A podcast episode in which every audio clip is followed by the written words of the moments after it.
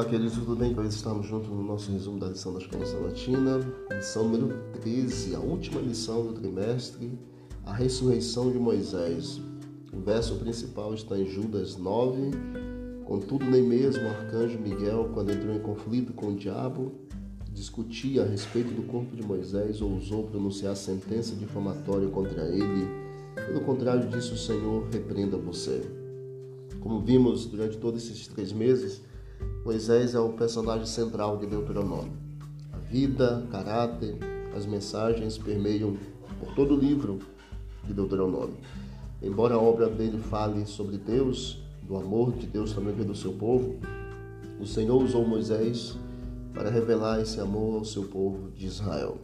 A vida e o ministério de Moisés revelaram, assim como sua morte e ressurreição, muito exatamente sobre Deus. Então nós temos aqui na parte de domingo, o pecado de Moisés, parte 1. Moisés feriu a rocha em número, números 20, versos de 1 a 13, duas vezes.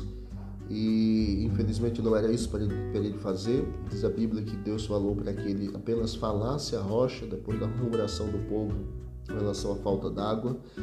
E Moisés então chamou Arão diante da rocha, repreendeu o povo, chamou eles de rebeldes. Notamos aqui ira na sua voz, ele exatamente chamou o povo de rebeldes e feriu a rocha duas vezes, e isso fez parecer que ele faria o milagre e não o próprio Deus.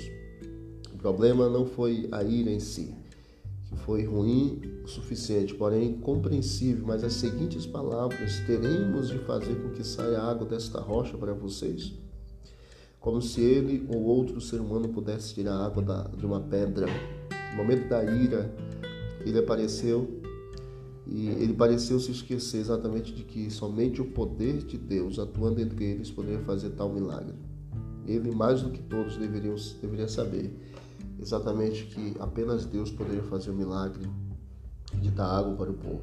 Então nós percebemos aqui exatamente Deus é, falando para Moisés como ele deveria proceder e a ira, o ressentimento, o que foi que levou Moisés a fazer. Primeira parte do pecado de Moisés em Números, capítulo 20, versos de 1 a 13. Eu aconselho que você leia. Vamos orar. Querido Deus, obrigado, Pai, por esse momento, desta última lição que nós estamos durante esta semana estudando. Nos ajude, Pai, a aprendermos as lições e a praticá-las em nossas vidas também. O Senhor nos dê uma boa semana em tua companhia, em nome de Jesus. Amém. Que Deus abençoe. Vamos que vamos para o avante.